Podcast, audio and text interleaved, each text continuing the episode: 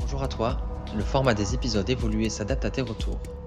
Pour te permettre une écoute plus fluide, chaque sujet sera traité en trois épisodes, respectivement attribués à une rencontre, une personne.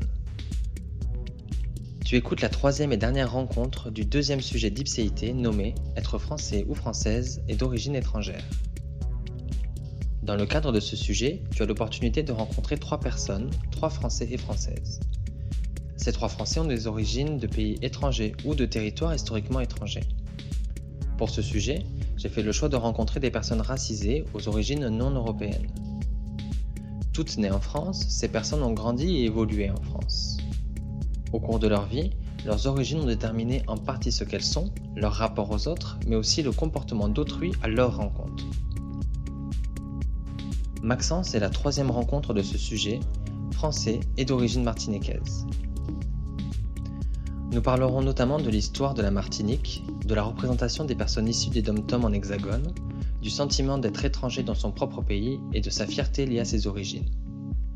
J'ai volontairement posé certaines questions liées à des stéréotypes pour pouvoir les déconstruire et les comprendre. Je te laisse donc rencontrer Maxence, français et d'origine martiniquaise, que j'ai rencontré grâce aux réseaux sociaux. Bonjour Maxence. Bonjour Raphaël. Avant de commencer, est-ce que je peux te demander de te présenter? Ouais. Alors moi c'est Maxence, alias Saint-Maxence depuis toujours, mais euh, officiellement depuis peu. Euh, j'habite à Bruxelles, j'ai 23 ans. J'ai eu, euh, j'ai vécu en Martinique et je suis né en Martinique, donc caribéen. Et, et voilà, et ça fait 5 ans que j'habite en Europe, entre Toulouse et Bruxelles.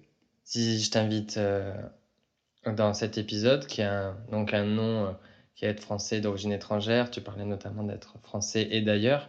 Euh, ça peut poser question de par des origines euh, qui sont considérées d'un point de vue euh, des papiers d'identité comme français. Mais l'histoire de la Martinique, elle a une histoire particulière. Je lisais que c'est seulement depuis 1946 que la Martinique est un département, un département de la France, mais avant c'était plutôt un territoire colonisé. C'était un territoire colonisé, ça l'a toujours été, je dirais. Enfin, il y a eu l'époque euh, des Arawaks et des Caraïbes à l'époque, mais euh, donc c'était vraiment les tribus qui vivaient là-bas avant. Et puis en fait, il n'y a aucune trace en fait de tout ça. Mmh. Euh, tous les peuples, en tout cas sur les îles, ont disparu quoi. Et, et du coup, il n'y a aucune descendance de ça. Donc, donc ouais, ça a toujours été une colonie. Si on part du principe qu'en fait, toutes les personnes qui y ont toujours habité sont des personnes qui ont soit été importées, soit qui, qui sont allées tout seules. Mmh. Donc, donc, donc ouais, ça a toujours été une terre un peu qui a été euh, décimé, entre guillemets, puis on a installé des nouveaux trucs. Donc, euh, ouais. justement, j'étais, assez euh, marqué en allant sur le site martinique.fr, sûrement le site touristique, mhm. et, après sur le site du gouvernement. L'histoire, alors il y a une petite phrase sur avant 1502, je crois, la découverte de Christophe Colomb, mhm. mais après l'histoire, pour d'un point de vue français, Mhm. Elle euh, commence en 1502, quoi. C'est... Exactement. L'histoire de la Martinique commence en 1502. Enfin, on a des preuves qu'il y avait quelque chose avant, mais oui, en tout cas, oui, c'est sûr et certain. Parce que dans tous les cas, tout ce qui nous reste euh, n'est que de l'importation africaine ou indienne et européenne. Et en quoi tu trouves ta participation pertinente dans, cette, euh, dans cet épisode? Alors, parce qu'en fait, quand on vient d'outre-mer, alors la Martinique, encore, on est assez choyé, les, autres départements aiment bien nous charrier là-dessus, mais euh, quand on est d'un département d'outre-mer, donc ce soit Martinique, Guadeloupe et encore plus la Guyane et encore plus Mayotte, ou la Réunion, on va pas oublier la Réunion, euh, c'est vrai qu'on a l'impression d'être étranger dans notre propre pays. Donc on a les papiers, on a tout ce qu'il faut pour être français. Mais euh, il y a être français et être considéré français, et du coup il y a quand même cette différence. Voilà, moi j'ai pas non plus tous les attributs qui font que je peux être un peu, on peut délégitimer euh, ma nationalité puisque je suis assez clair de peau et que je suis euh, métissé, ma mère étant euh, blanche et mon père étant noir. Mais c'est vrai que malgré tout, rien que sur l'appellation outre-mer, rien que sur le fait de parler de la France hexagonale comme de la métropole, mmh. Sous-entendant donc il y a encore des colonies, ça donne quand même l'impression, et puis aussi le, le traitement qui est totalement différent entre ce qui se passe en Hexagone, ce qui peut se passer euh, en Outre-mer, la réactivité du gouvernement, etc. Rien que le fait de se dire que euh, Macron est allé plus de fois au Liban en quelques mois que euh, dans les Antilles dans tout son mandat. Il y a un peu ce traitement euh, différencié, quelque chose qui donne l'impression d'être un étranger dans son propre pays. T'es né en Martinique? Ouais. T'as grandi en Martinique? À Oui. Partir de quel âge tu commences à percevoir qu'il peut y avoir une différence d'identité ou de traitement? Je pense toujours parce que, euh, comme je disais, ma mère est blanche. Elle, a déménagé en Martinique quand elle avait la vingtaine. Et euh, en fait, elle a toute sa famille, du coup, qui est en hexagone, euh, un peu éparpillée dans l'est de la France, l'ouest, etc. Et du coup, tous les étés, je les passais dans ma famille, du coup, euh, en France hexagonale. Et en plus de ça, à l'âge de 3 ans, mon père est parti vivre à Paris. Donc en fait, c'était un peu l'inversement des rôles. Il y avait le Martiniquais qui était euh, en France hexagonale et celle qui vient de France hexagonale qui habitait en Martinique. Et, euh, et donc du coup, je passais tout le temps mes étés ici et je voyais très bien en fait la différence, qu'elle soit culturelle, mais alors encore plus du coup avec ma famille côté maman, puisque mon père restait quand même à Martinique. Il y avait euh, vraiment une impression, une distance en fait qui m'a toujours suivi en fait. C'est-à-dire que vraiment, même dans ma crise d'adolescence, lorsque la famille de ma mère euh, donnait des conseils sur ma scolarité, des trucs comme ça, je disais tout le temps, je m'en fiche de ce que ta famille peut me dire. Parce qu'il y avait vraiment cette différence qui se faisait en moi et ils m'ont jamais traité différemment, il n'y a jamais eu de problème avec ça, mais il y avait quand même ce truc, euh, ce, ce, ce... Je saurais pas vraiment expliquer. Il y avait quand même cette, cette distance qui se fait et que je ressens toujours. Quand je passe à Noël, par exemple, je vois très bien que on a des délires avec ma mère maintenant, puisque ça fait plus de 30 ans qu'elle habite là-bas, que les autres peuvent pas percevoir. Et pareil, on a aussi un, on va dire, une tendance à juger un peu les délires des autres aussi, que nous, on partagerait pas ou plus pour elle. Et, euh, et du coup, ça a toujours créé un peu, même au sein de la famille, une certaine. euh, Bon, alors pas de distance, euh, on n'est pas fâchés, on n'a rien du tout, au contraire, on s'entend tous très bien. Mais c'est vrai qu'il y a quand même cette. euh, Il y a quelque chose de particulier, en tout cas, de mon point de vue. Peut-être pas du leur, mais de mon point de vue, il y a, il y a quelque chose de différent. Tu vis en Martinique jusqu'à quel âge? Parce qu'à mes 18 ans. À 18 ans, tu arrives dans France hexagonale, Mhm, à Toulouse. à Toulouse. Euh, Est-ce qu'à ce moment-là, ça vient te mettre en difficulté? Non. Alors, je dirais que non, parce que euh, je suis parti avec des amis, en fait. Donc, c'est vrai qu'on a eu cette tendance à un peu rassembler la diaspora, quoi. Et à être vraiment euh, souvent collés ensemble, un peu avoir le confort au début. C'est normal, on venait d'arriver. Donc là, ça n'a pas été si difficile que ça. Il y a eu quelques trucs qui m'ont un peu énervé quand tu te confrontes à d'autres personnes du coup qui connaissent pas du tout et qui euh, plutôt que euh, de poser des questions sortent des âneries. Euh, du genre vous avez l'électricité là-bas ah ouais tu rentres en Martinique mais comment? Il y a un aéroport des trucs comme ça. Enfin vraiment des trucs qui sont purement des âneries en fait. C'est à dire que c'est même pas des questions je peux comprendre qu'il y ait des gens qui puissent se demander est-ce qu'il y a une différente monnaie? Est-ce qu'il y a une monnaie différente? Puisque, bien sûr, euh, c'est pas sur le continent européen, donc voilà. Mhm. Est-ce que vous faites partie de l'Union européenne, puisque vous n'êtes pas vraiment dans l'Europe? Ça, je peux considérer que ce sont des questions qui, bon, paraissent un peu, euh, un peu bizarres, puisque, bon, on reste français, donc logiquement, on a tout, euh, l'attirail qui va avec. Mais en même temps, ça reste plus légitime que est-ce que vous avez l'électricité? Enfin, je veux dire, euh, j'étais- je suis arrivé en 2015, quoi, donc bon, il n'y a pas de...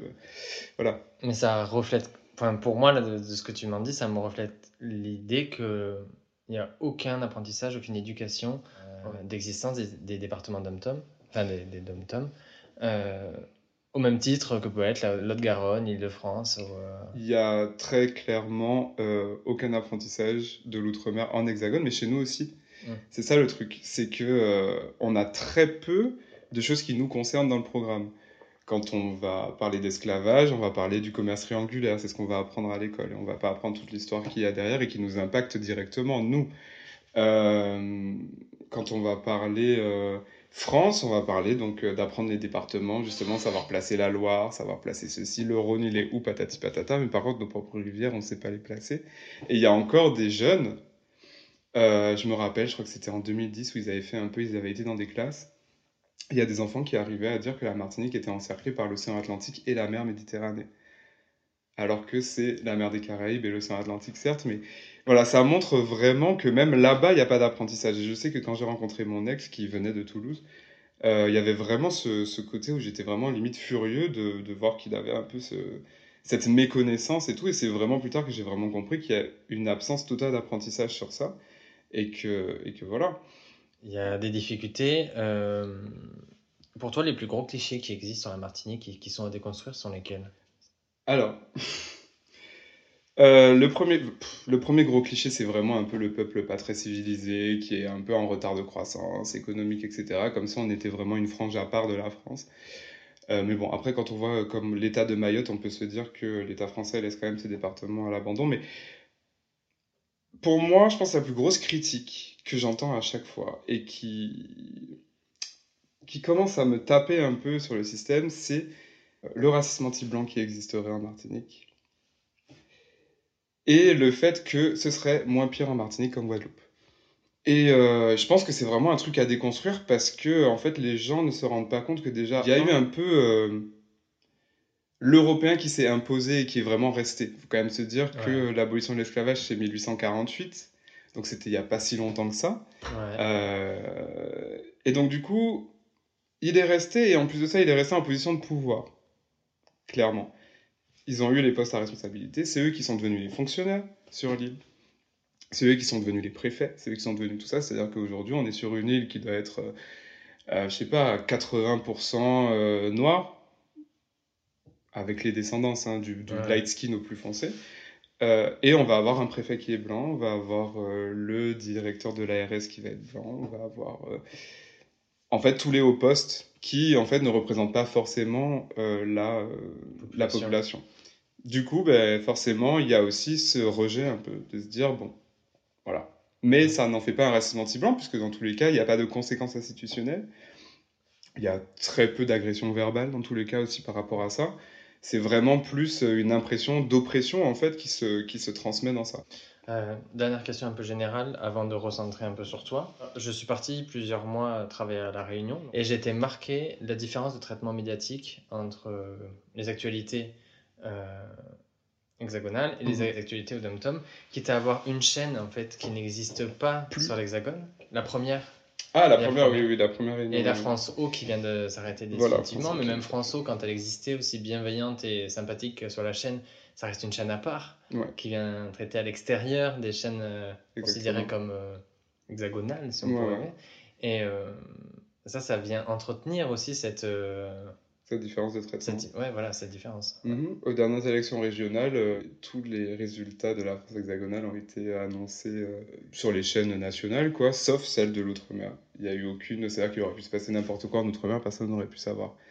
Et par exemple, en Martinique, le dernier élu est un, est un ancien militant indépendantiste, etc. Donc il y, a certains, il y a sûrement certains journaux qui auraient été très contents de le voir, etc., mais qui du coup n'en ont pas du tout traité. Donc euh, oui, ça c'est sûr qu'il y a une grosse euh, différence de traitement médiatique, ça c'est sûr et certain. Ouais. Mm, mm, mm. C'est on nous présente comme un peu, ça va être gentil, ça va être allez on vous emmène en Martinique pour vivre le carnaval. Bref, du coup ça ça ne traite pas du tout de la question de la façon qu'il faudrait.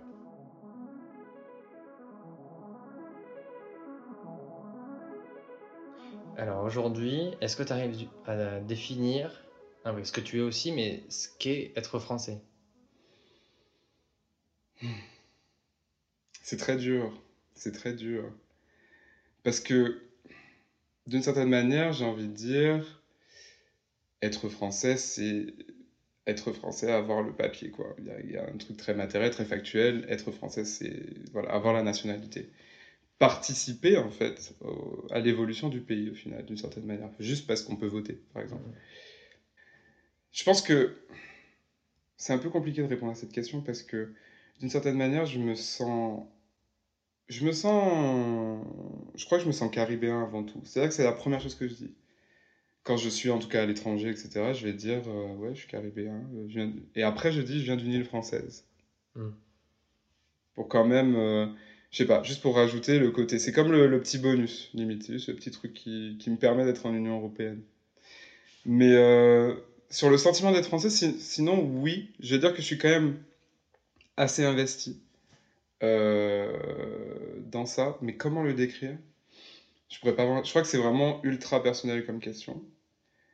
Et, on peut se sentir français en étant autre chose.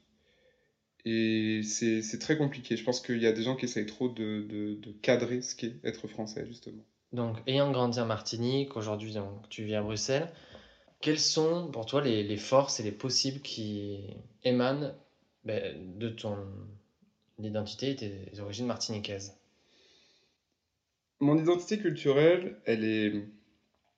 Comment dire Elle est un peu compliquée parce que du coup, il faut quand même se dire que j'ai grandi sur une île caribéenne, avec des influences afro-caribéennes et des influences aussi européennes, mais avec une mère blanche venue d'Hexagone qui a grandi dans ça, dans, vraiment la culture européenne. Donc du coup, il y a une double identité dans ce que je suis, parce que euh, bah, j'étais le gamin qui allait euh, chanter en créole, du dancehall et tout à l'école, et puis qui sur, sur, le chemin du retour dans la voiture avec ma mère écoutait Chéri FM, quoi.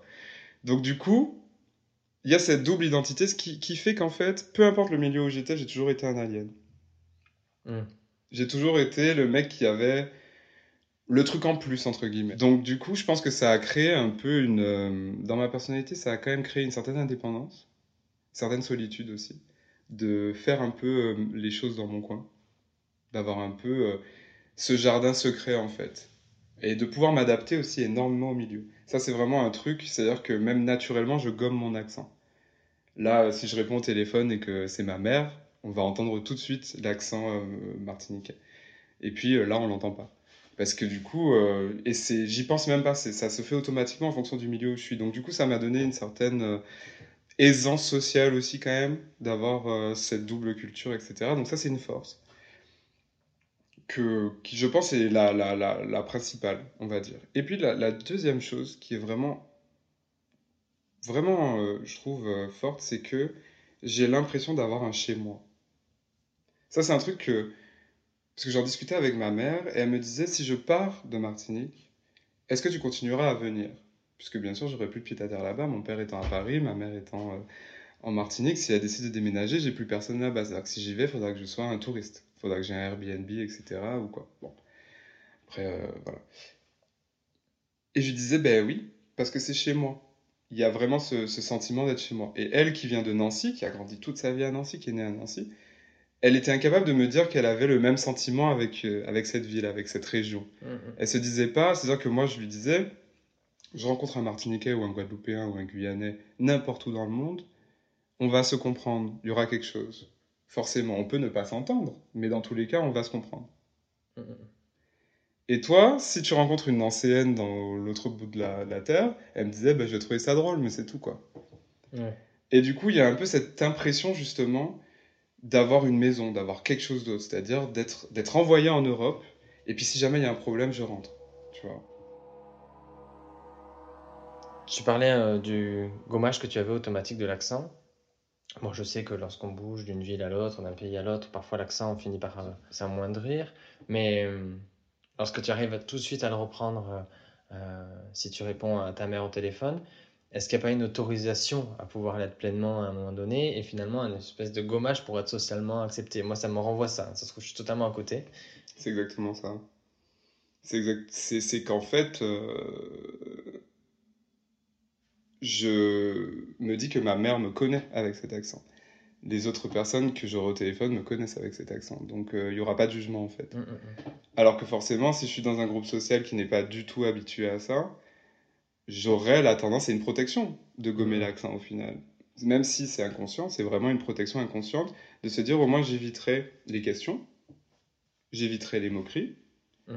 j'éviterai euh, les gens qui vont essayer de l'imiter, donc c'est aussi les moqueries, les gens qui vont me demander de le pousser encore plus parce qu'ils trouvent ça drôle, etc. etc. Donc du coup c'est vrai que euh, voilà, c'est un gommage automatique ouais, pour me protéger et essayer de me, me fondre dans le, le, le, groupe dans lequel je suis.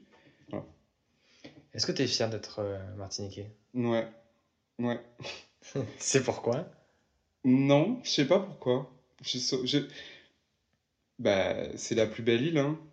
c'est juste la plus belle île. Non, je suis fier d'être martiniquais, vraiment. Euh, puis, je suis fier de venir de là. C'est l'endroit où euh, je me dis, je sors avec quelqu'un ou je suis très ami avec quelqu'un euh, qui vient pas du tout de là-bas, j'ai envie de lui faire découvrir, j'ai envie de lui montrer à quel point. J'ai envie de lui, faire rentrer dans mon intime. En fait, la partie, je crois que je l'aime parce que c'est mon intime. C'est vraiment l'intimité totale là-bas. Ça fait. Euh, à peu près un an que tu vis à Bruxelles. Euh, est-ce que tu te sens plus étranger en Bruxelles que le sentiment que tu avais en étant dans l'Hexagone? Hmm. Alors bizarrement, je me sens moins étranger à Bruxelles juste pour la simple et bonne raison qu'il n'y a pas d'ambiguïté. Quand je suis en France, il y aura toujours ce côté de me dire, ok, je suis martiniquais, donc je vous dis que je suis martiniquais. Puis il y aura cette double question un peu en mode, mais du coup, t'es français, comment ça se passe, etc. Là, il y a toute une histoire à faire. Donc, il y a vraiment une ambiguïté de se dire oui, je suis français, mais il faut que tu comprennes que je viens de là, etc. Là, c'est juste soit je dis je suis français, soit je dis je suis caribéen ou je suis martiniquais, etc. Et ça va pas plus loin. Donc, en fait, je me sens moins étranger juste dans le sens que j'en suis déjà un. Et qu'en fait, il n'y a pas de questions qui vont avec, il n'y a pas de, de voilà, de, de, petits couacs comme ça, de petites questions qui peuvent être gênantes et tout. C'est juste parle-moi de ton pays. Voilà. moi, je vais parler de mon pays. Et il n'y aura pas de, de préjugement, en fait.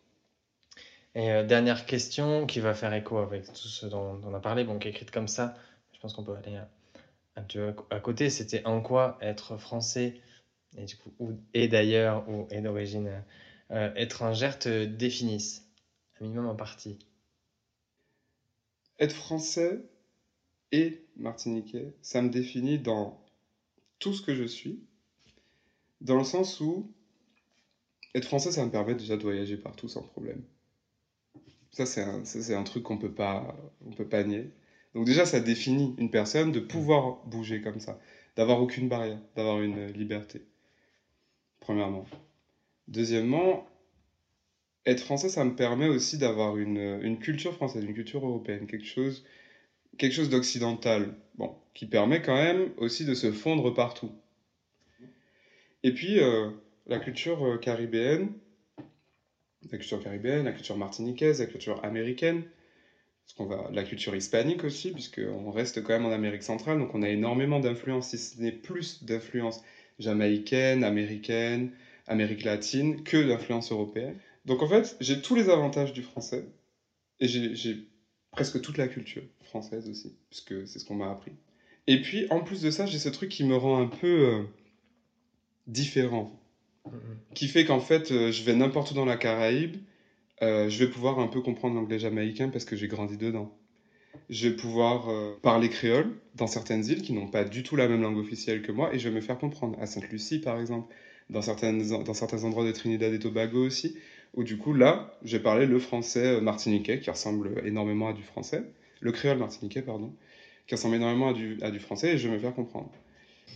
Et du coup, euh, je trouve que ça permet d'être vraiment un lézard un peu partout. Simplement avant de partir, tu parlais de, de documentaires, notamment sur euh, euh, LCP, Public Est-ce que tu as des ouvrages ou de la culture sous n'importe quelle forme qui permettraient de connaître un peu mieux la Martinique? Alors, il y a beaucoup d'ouvrages. Alors déjà, l'œuvre d'Aimé Césaire en général. Ça, c'est vraiment la fierté martiniquaise voilà, c'est un peu euh, le, père de la Martinique, c'est le père de la négritude, c'est le père de tout ça. Donc, lire l'œuvre de Césaire, ou en tout cas peut-être regarder un reportage dessus. Je sais qu'il y en a eu aussi sur Public Sénat, sur justement euh, ce qu'il a fait en tant que député, ce qu'il a fait en tant que maire à Fort-de-France, etc. C'est déjà un bon, un bon démarrage. Puis après, si on veut aller plus loin sur la question euh, colonialiste surtout, néocolonialiste, l'influence que l'influence psychologique vraiment que le colonialisme a sur les gens je pense qu'il faut lire euh, Franz Fanon, euh, Les damnés de la Terre. Les damnés de la Terre de Franz Fanon, où là c'est vraiment un écrit, puisque bon, il était psychologue, donc il y a quand même des références énormément euh, médicales, mais qui montrent aussi vraiment à quel point le, colonisé est enchaîné en fait à sa condition de coloniser et que même après, parce que lui, bon, il fait l'étude en Algérie, mais en tout cas, ça, ça, ça résonne énormément sur, sur, ce qui se passe en Outre-mer. Et puis après, si on veut aller dans le roman, etc., moi j'ai un livre que j'ai adoré, qui est d'ailleurs un de mes livres préférés, euh, qui s'appelle 90 secondes, qui a été écrit par... Euh, alors je sais plus le nom. Je chercherai. Donc je chercherai. Euh, et qui parle de l'éruption de la montagne Pelée en 1902. Donc c'était l'éruption la, plus meurtrière qui se soit passée, etc. Ça a décimé toute une commune, qui d'ailleurs était la, plus ou moins la capitale de la Martinique à l'époque. Et en fait, euh, il y a énormément de références euh, créoles.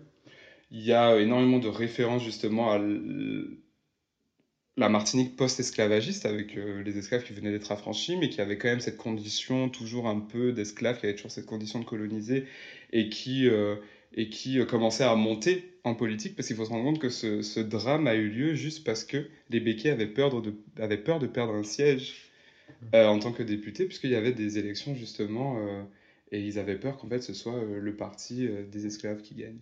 Et donc du coup ils sont restés dans la commune juste pour voter, et au final ils sont tous morts. Et, euh, et, du coup, euh, ça c'est un très beau livre. Ça c'est un très beau livre. 90 secondes, c'est un très très beau livre sur euh, tout ça. Il est très intéressant. Il est très beau, en plus très bien écrit. Merci Maxence. Merci Raphaël.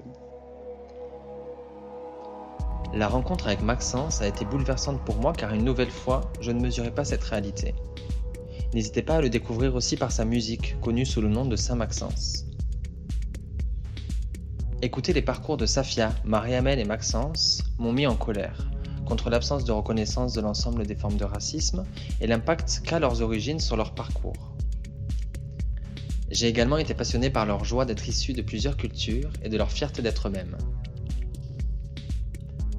C'était le deuxième sujet d'Ipséité, merci beaucoup pour ton écoute. Je remercie les invités pour leur confiance et toutes les personnes qui me soutiennent. Vos retours sur le premier épisode ont été heureux et pertinents. Merci pour votre bienveillance. Le prochain épisode traitera du sujet Grandir et évoluer avec le deuil. D'ici là, n'hésite pas à partager ce podcast autour de toi et à venir échanger avec moi par le biais du compte Instagram ipséité.podcast. A très bientôt